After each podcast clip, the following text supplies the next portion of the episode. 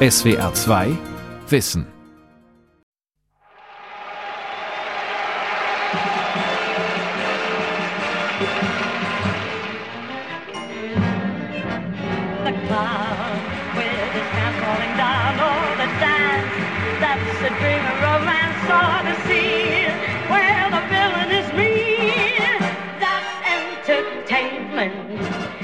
That's Entertainment, Swanee und natürlich Over the Rainbow. Mit ihren Liedern zog Judy Garland Zehntausende Fans in ihre Konzerte.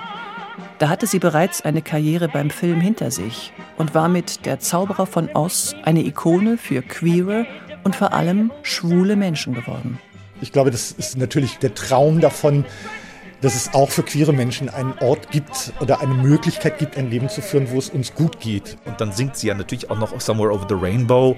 Das ist natürlich ein Lied, womit sich auch viele Leute in der Depression ähm, identifizieren konnten. Aber dieses Träumen von einer Zukunft, wo man endlich frei sein kann, also Birds Fly Over the Rainbow, Why, Why Can't I? Das ist natürlich der Hauptgrund, warum das zu der schwulen Hymne wurde, bevor dann 1983 I Am What I Am kam.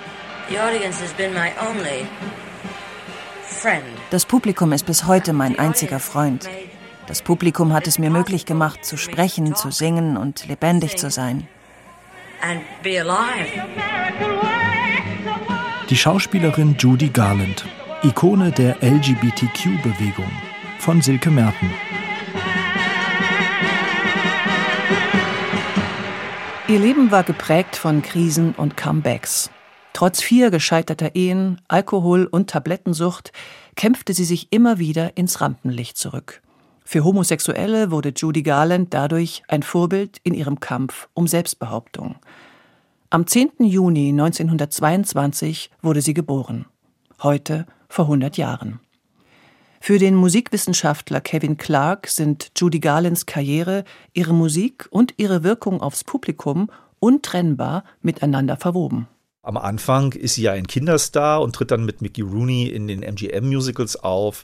Da ist sie diese unschuldige, mit Energie geradezu übersprudelnde kleine Judy, die da rumrennt und singt und spielt.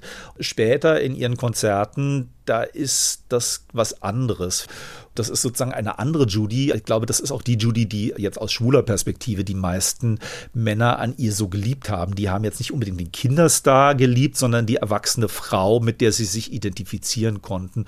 Und das merkt man auch in den Liedern und wie sie die singt. Judy Garland wird ins Showbusiness hineingeboren. Ihr Geburtsname Frances Ethel Gum.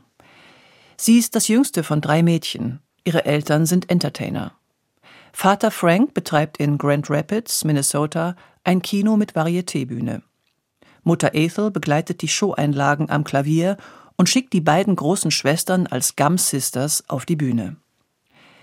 Baby Frances, wie Judy Garland von allen genannt wird, ist schon als Kleinkind dabei.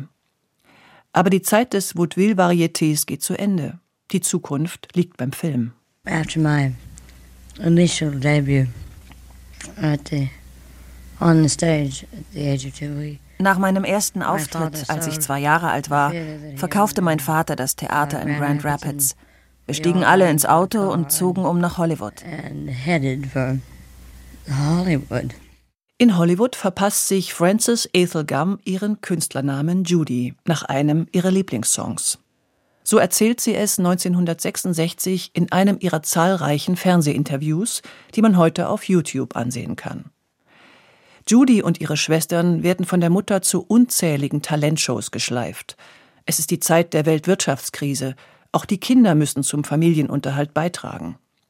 Außerdem hat in Hollywood die Ära der Kinderstars begonnen. Shirley Temple zieht mit ihrem kleinen Mädchenscharme die Zuschauer in die Kinos. Und Ethel Gum sieht, ihre Jüngste hat Talent. Und dann hat sie ein sogenannter Scout, also ein Talentsucher, entdeckt und hat ihr 1935 einen Vertrag bei MGM vermittelt. Und sie wollten Judy Garland sozusagen als Konkurrenz aufbauen zu Shirley Temple, die bei 20th Century Fox war. Und das hatte für Judy Garland dann auch eine sehr bittere Pointe, denn es war Shirley Temple, die eigentlich vorgesehen war für die Hauptrolle in Der Zauberer von Oz als Dorothy, aber die 20th Century Fox wollte so viel Geld, dass Louis B. May ja, dann gesagt hat, nee, dann versuchen wir es doch mal mit Judy Garland, mit der sie zunächst so richtig gar nicht was anfangen konnten. Der Filmkritiker Peter Klaus hat sich intensiv mit dem klassischen Hollywood-Kino beschäftigt. Auch mit Judy Garlands Filmkarriere, die schleppend anläuft. Als Studioboss Louis B. Mayer sie unter Vertrag nimmt, ist sie 13, also schon zu alt für einen Kinderstar. Er findet sie weder hübsch noch schlank genug. Sie spielt Nebenrollen, wird bekannt mit dem Song Dear Mr. Gable. Die Rolle der Dorothy in The Wizard of Oz verdankt sie ihrem Entdecker. Arthur Freed glaubt an die Kleine mit der großen Stimme. Musikwissenschaftler Kevin Clark. Der war bei MGM zuständig für die Musical-Sparte. Die hat er aufgebaut nach dem Sensationserfolg von The Wizard of Oz. Und das Geniale an MGM und der Arthur Freed Unit ist, dass da ja sehr viele Schwule gearbeitet haben. Also die hießen ja Freed's Fairies. Und die konnten natürlich 1939 und in den 40ern nicht offen schwule Geschichten erzählen. Also das ging gar nicht mit dem Production Code in Hollywood. Aber sie haben es geschafft, solche märchenhaften, so bonbonbunte äh, Filmmusicals zu kreieren, die einen sehr deutlichen schwulen Subtext haben.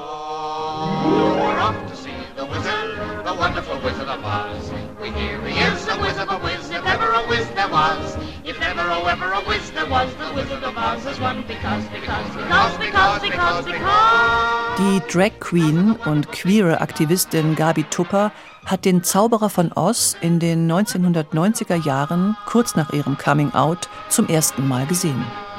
Ich glaube, das ist natürlich der Traum davon, dass es auch für queere Menschen einen Ort gibt oder eine Möglichkeit gibt, ein Leben zu führen, wo es uns gut geht und wo wir nicht damit rechnen müssen, auf der Straße zusammengeschlagen zu werden, bloß weil wir unserem Freund mal einen Kuss geben oder dass wir politisch angegriffen werden, einfach weil wir sind, wie wir sind. Tiefere Sachen zu Judy kamen dann erst später, aber so dieser erste Moment, wo ich relativ schnell begriffen habe, da ist etwas in diesem Film und da ist etwas an Judy, was auf unterschiedlichen Ebenen schwule Menschen, queere Menschen anspricht.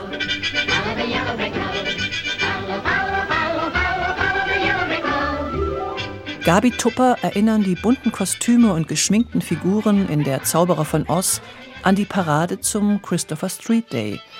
Der CSD ist die jährliche Demonstration für die Gleichberechtigung queerer Menschen.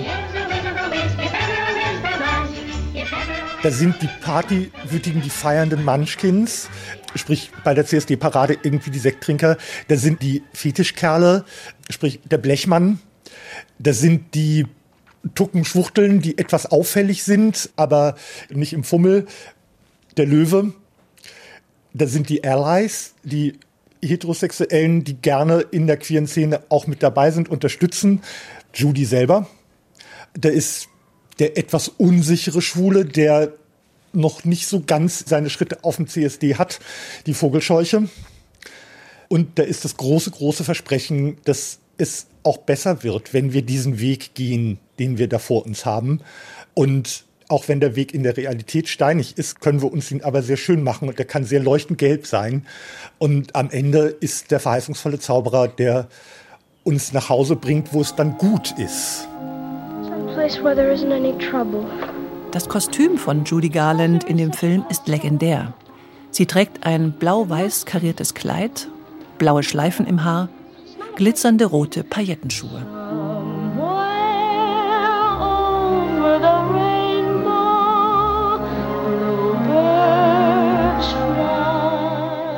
Dann singt sie ja natürlich auch noch Somewhere Over the Rainbow. Das ist natürlich ein Lied, womit sich auch viele Leute in der Depression ähm, identifizieren konnten. Aber dieses Träumen von einer Zukunft, wo man endlich frei sein kann, also Birds Fly Over the Rainbow, Why oh Why Can't I? Das ist natürlich der Hauptgrund, warum das zu der schwulen Hymne wurde, bevor dann 1983 I Am What I Am kam. Aber das gehört zu dieser Kategorie von Liedern, die diese Selbstbehauptungsbotschaft in dem Fall kombinieren mit einer Utopie, die da gezeigt wird. Beyond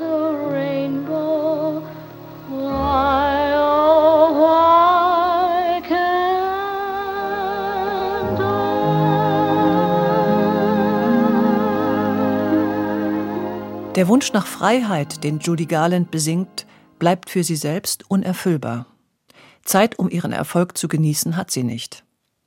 Weil es mit ihrer Filmkarriere jetzt erst richtig losgeht, spielt sich ihr Leben zwischen den Kulissen des MGM-Studios ab. Filmkritiker Peter Klaus Judy Garland war eine Vertragsschauspielerin, das heißt, sie war verpflichtet, das anzunehmen, das zu leisten, was man von ihr wollte. Das hieß sehr oft morgens um 4 Uhr aufstehen und vielleicht abends um 22 Uhr Feierabend haben. Und die ganz große Tragödie dann auch für das Leben von Judy Garland, weil man hatte damals einen sehr lockeren, einen sehr freizügigen Umgang mit Drogen. Wenn sie müde war, bekam sie Aufputschmittel. Wenn sie zu überdreht war, bekam sie was zum Einschlafen. Also sie wurde schon als Kind an Drogen Drogen gewöhnt. Das hielt man für völlig gerechtfertigt und normal, um sie als Arbeiterin, ja im Grunde als Maschine am Laufen zu halten. Im Interview mit dem Lokalsender WTTW blickt Judy Garland 1967 auf ihre ersten Jahre beim Film zurück. Eine harte, einsame Zeit. Except for Mickey Rooney, uh, we had fun. Mhm. Uh, Außer Mickey Rooney gab es uh, niemanden. Es hat Spaß gemacht. Uh, Aber die Arbeitszeiten.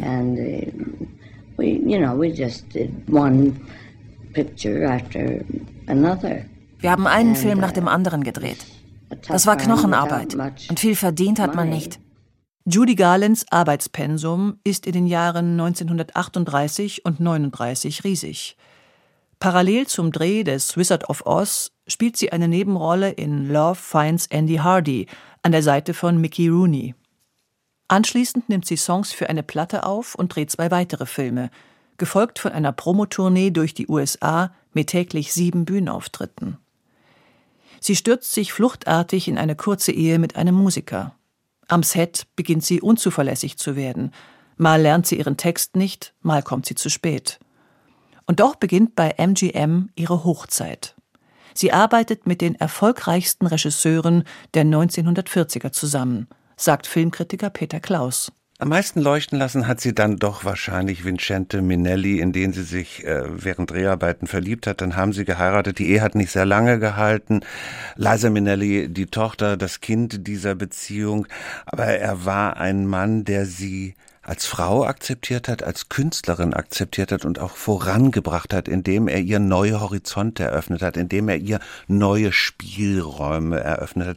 Ich denke, er war schon einer ihrer wichtigsten Regisseure in den frühen prägenden Jahren, als sie dem Teenageralter so gerade entwachsen war.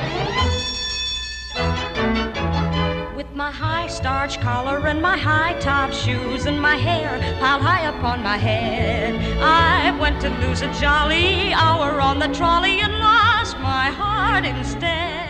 Im Film Meet Me in St. Louis arbeiten Judy Garland und Vincent Minnelli 1944 zum ersten Mal zusammen. Wieder ein Musicalfilm. Er spielt das Fünffache seiner Produktionskosten ein. Songs wie Clang Clang, When the Trolley verkaufen sich millionenfach. Von nun an spielt, tanzt und singt Judy Garland als Star mit den Größten des Showbusiness. Zum Beispiel mit Gene Kelly in The Pirate.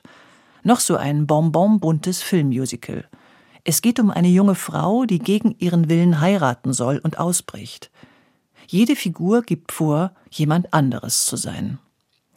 Für den Musikwissenschaftler Kevin Clark ein weiteres Beispiel dafür, wie Garlands Musicals queer gelesen werden diese doppelte Identität, die die alle haben oder auch verheiratet zu werden mit jemandem, den man nicht heiraten will und äh, wie kommt man da wieder raus aus dieser Geschichte?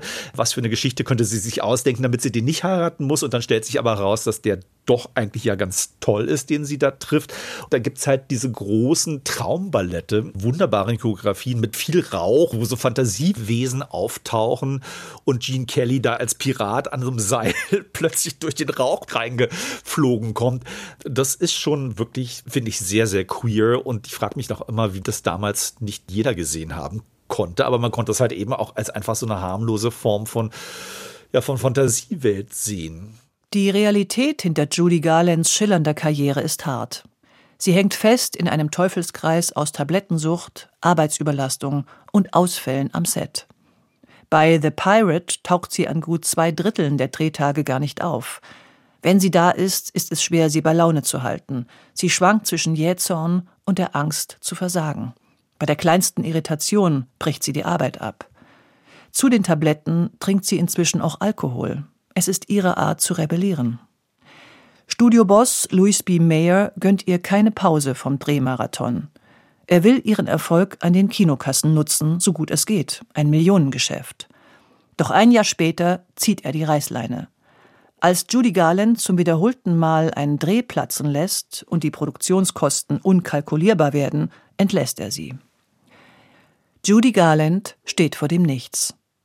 Sie ist 28 Jahre alt und mit den Nerven am Ende. In einem Interview mit dem Autor Fred Finkelhoff erzählt sie 1960 von ihrer drastischen Reaktion auf den Rauswurf bei MGM.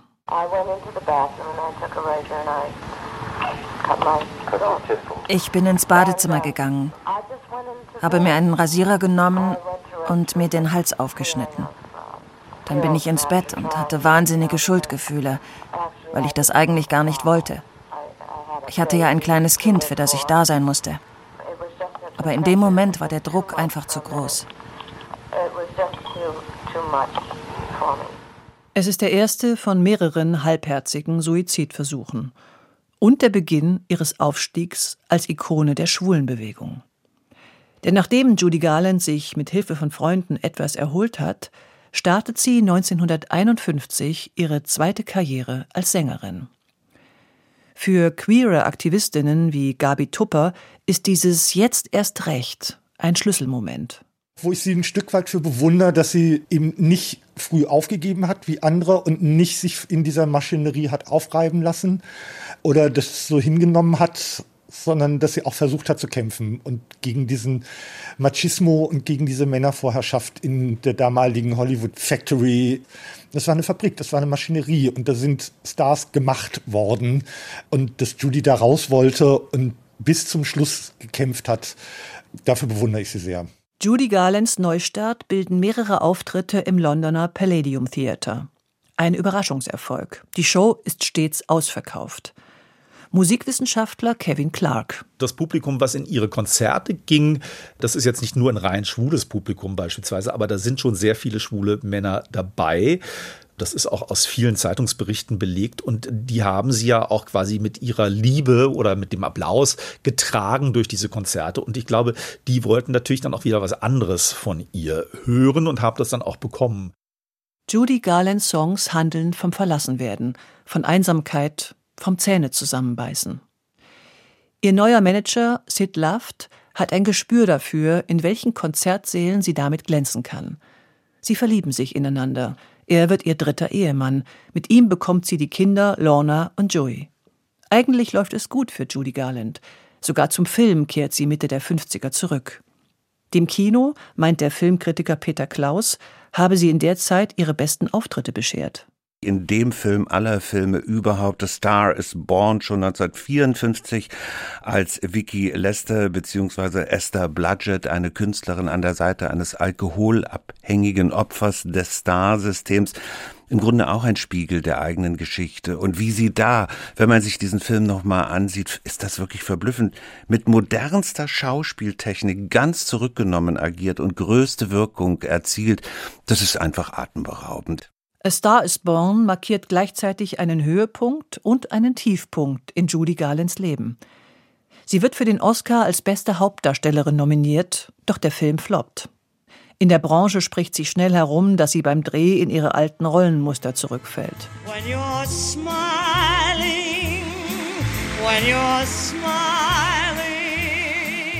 sie kehrt dorthin zurück, wo sie mit offenen Armen empfangen wird, auf die Konzertbühne. Sie füllt Säle und Freilichttheater mit Zehntausenden Plätzen. Ein Erfolg vergleichbar mit dem von späteren Bands wie Deep Purple oder den Rolling Stones.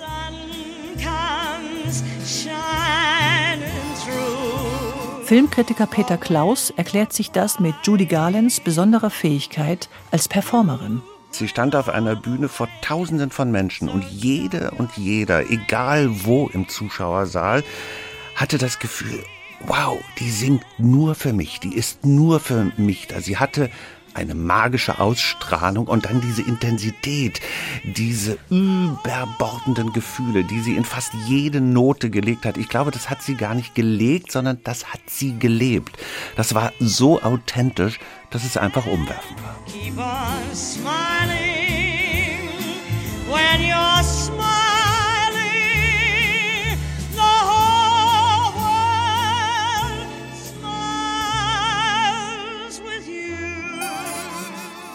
Lächeln, auch wenn einem nach Weinen zumute ist. Für ihre vielen queeren Fans sei das ein vertrauter Zustand, sagt Kevin Clark. Dieses Maskenhafte, also dass man eine Rolle spielen muss, um durchzugehen in einer bestimmten Situation. Das ist für viele homosexuelle Menschen der 40er, 50er, 60er Jahre eine sehr vertraute Situation. Gerade in Amerika, in der McCarthy-Ära, wo quasi ja Homosexualität auch mit unamerikanischem politischem Verhalten gleichgesetzt wurde, weswegen man gleich links oder kommunistisch eingestuft wurde und seinen Job verlieren konnte. Oder in Deutschland eben, wo man wegen Paragraph 175 im Gefängnis landete und dann halt viele Leute, also Männer aber auch Frauen, Frauen Scheinehen eingegangen sind und zumindest nach außen versuchten, so eine Fassade von heteronormativer Bürgerlichkeit aufrechtzuerhalten. Und immer wenn dann an der Fassade gekratzt wird oder wenn man dann in Situationen kommt, wo das mit dem Aufrechterhalten der Fassade nicht so ganz einfach ist, dann kommen diese Judy-Momente, dass man dann einfach sagt, so ich strahle jetzt und ich gehe über diese homophoben Anfeindungen oder spitze Bemerkungen, Gerüchte und so weiter einfach hinweg und behaupte mich triumphal. When you're crying, don't you know that your makeup starts to run and your eyes get red and scrappy? Forget your troubles, have yourself a little fun, have a ball.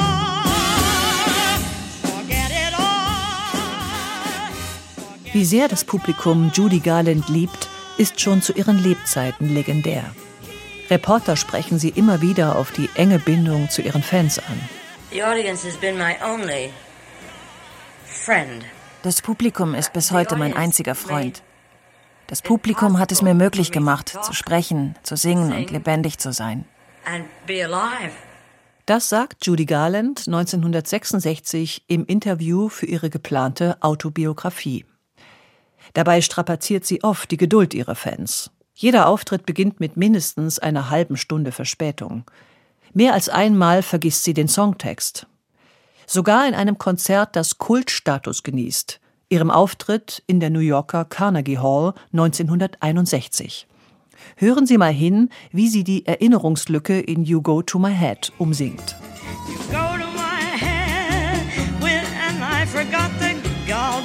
Words honey sympathies you have found. You intoxicate my soul with your eyes. In demselben Konzert bricht ihr bei Over the Rainbow kurz die Stimme. Trotzdem, das Carnegie Hall Konzert ist ein Höhepunkt ihrer Karriere als Sängerin und in der Geschichte der Popmusik eines der erfolgreichsten Konzerte überhaupt. Als Album steht es 13 Wochen lang auf Platz 1 der amerikanischen Billboard Charts. Do you really want more? Aren't you tired of it? Right. Well, we got only got one more. We only got one. We'll do, we'll do, we'll do Chicago. Abseits der Bühne zeigt sich Judy Garland als zutiefst verunsicherte Frau. Sie schwankt zwischen Starallüren und Minderwertigkeitsgefühlen, trinkt massiv, schluckt Tabletten. Ihre dritte Ehe mit Sid Love zerbricht. Nach einer akuten Hepatitis geben ihr die Ärzte wenig Überlebenschancen. Doch sie macht weiter. Schon aus Geldnot. Sparsam hat sie noch nie leben können. Hohe Schulden begleiten sie seit dem Rauswurf bei MGM. Das ändern nicht einmal die Verkaufszahlen des Carnegie Hall Konzerts. Ihre Tochter Liza Minnelli erzählt im Dokumentarfilm Impressions of Garland von 1972, wie sie mit ihrer Mutter und den Geschwistern von Hotel zu Hotel zog. Wir haben immer so gelebt, als hätten wir Millionen. Mom hat das gar nicht so richtig realisiert. Ich sammle heute auf der ganzen Welt unsere Sachen wieder ein. Die Hotels haben sie als Pfand behalten, weil wir nie die Rechnung bezahlt haben.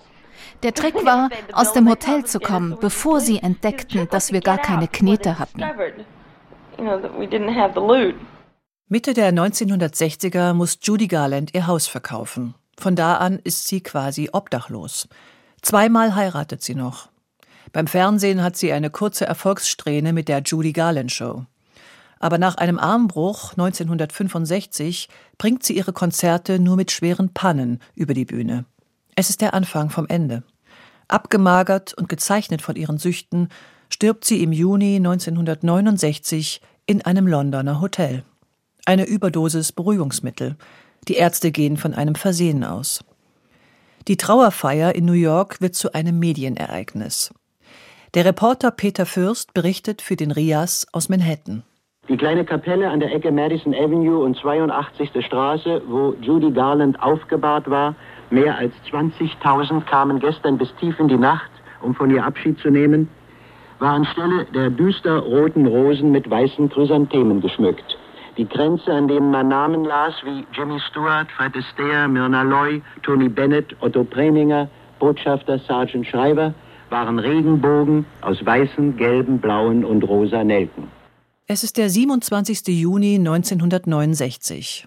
Ein Tag, der in der Emanzipationsgeschichte der Schwulenbewegung einen zentralen Platz einnimmt. Im New Yorker Stadtteil Greenwich Village, wo sich viele homosexuelle Männer in Bars treffen, finden Polizeirazzien statt. Doch diesmal widersetzen sich die Männer der Verhaftung. Kevin Clark. Das war das erste Mal, dass queere Menschen, Schwule, Lesben, Transpersonen aufgestanden sind gegen Polizeigewalt, gegen Unterdrückung im Stonewall Inn. Das ist eine Bar in Greenwich Village in New York und sozusagen Steine geworfen haben und quasi eine Form von sehr brutalen Protest gegen Unterdrückung durch die Gesellschaft und die Polizei. Und dieser erste Protest, der artete dann aus in mehrere Tage von Riots, also Kämpfen rund um Stonewall Inn.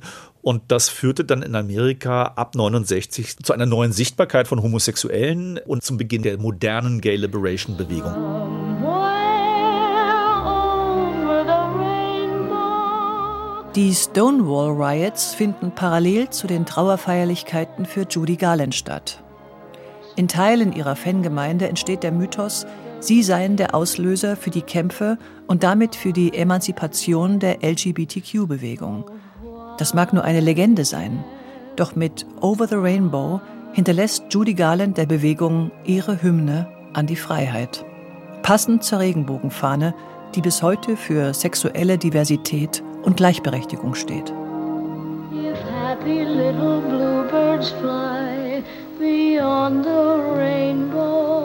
Die Schauspielerin Judy Garland, Ikone der LGBTQ-Bewegung, von Silke Merten. Sprecherin Claudia Jahn, Redaktion Lukas Meyer-Blankenburg, Regie Andrea Leclerc.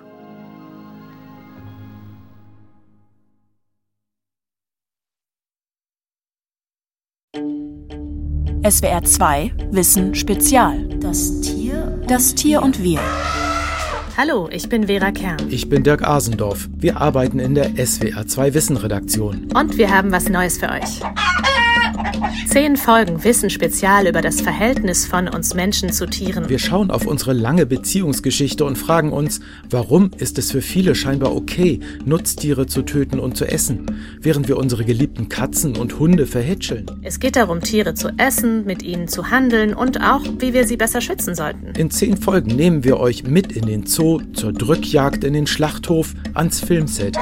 Ab 20. Mai nachmittags sind die ersten fünf Folgen da, überall wo es Podcasts gibt. Ab 24. Juni dann die restlichen fünf. SWR 2 Wissen. Manuskripte und weiterführende Informationen zu unserem Podcast und den einzelnen Folgen gibt es unter swr2wissen.de.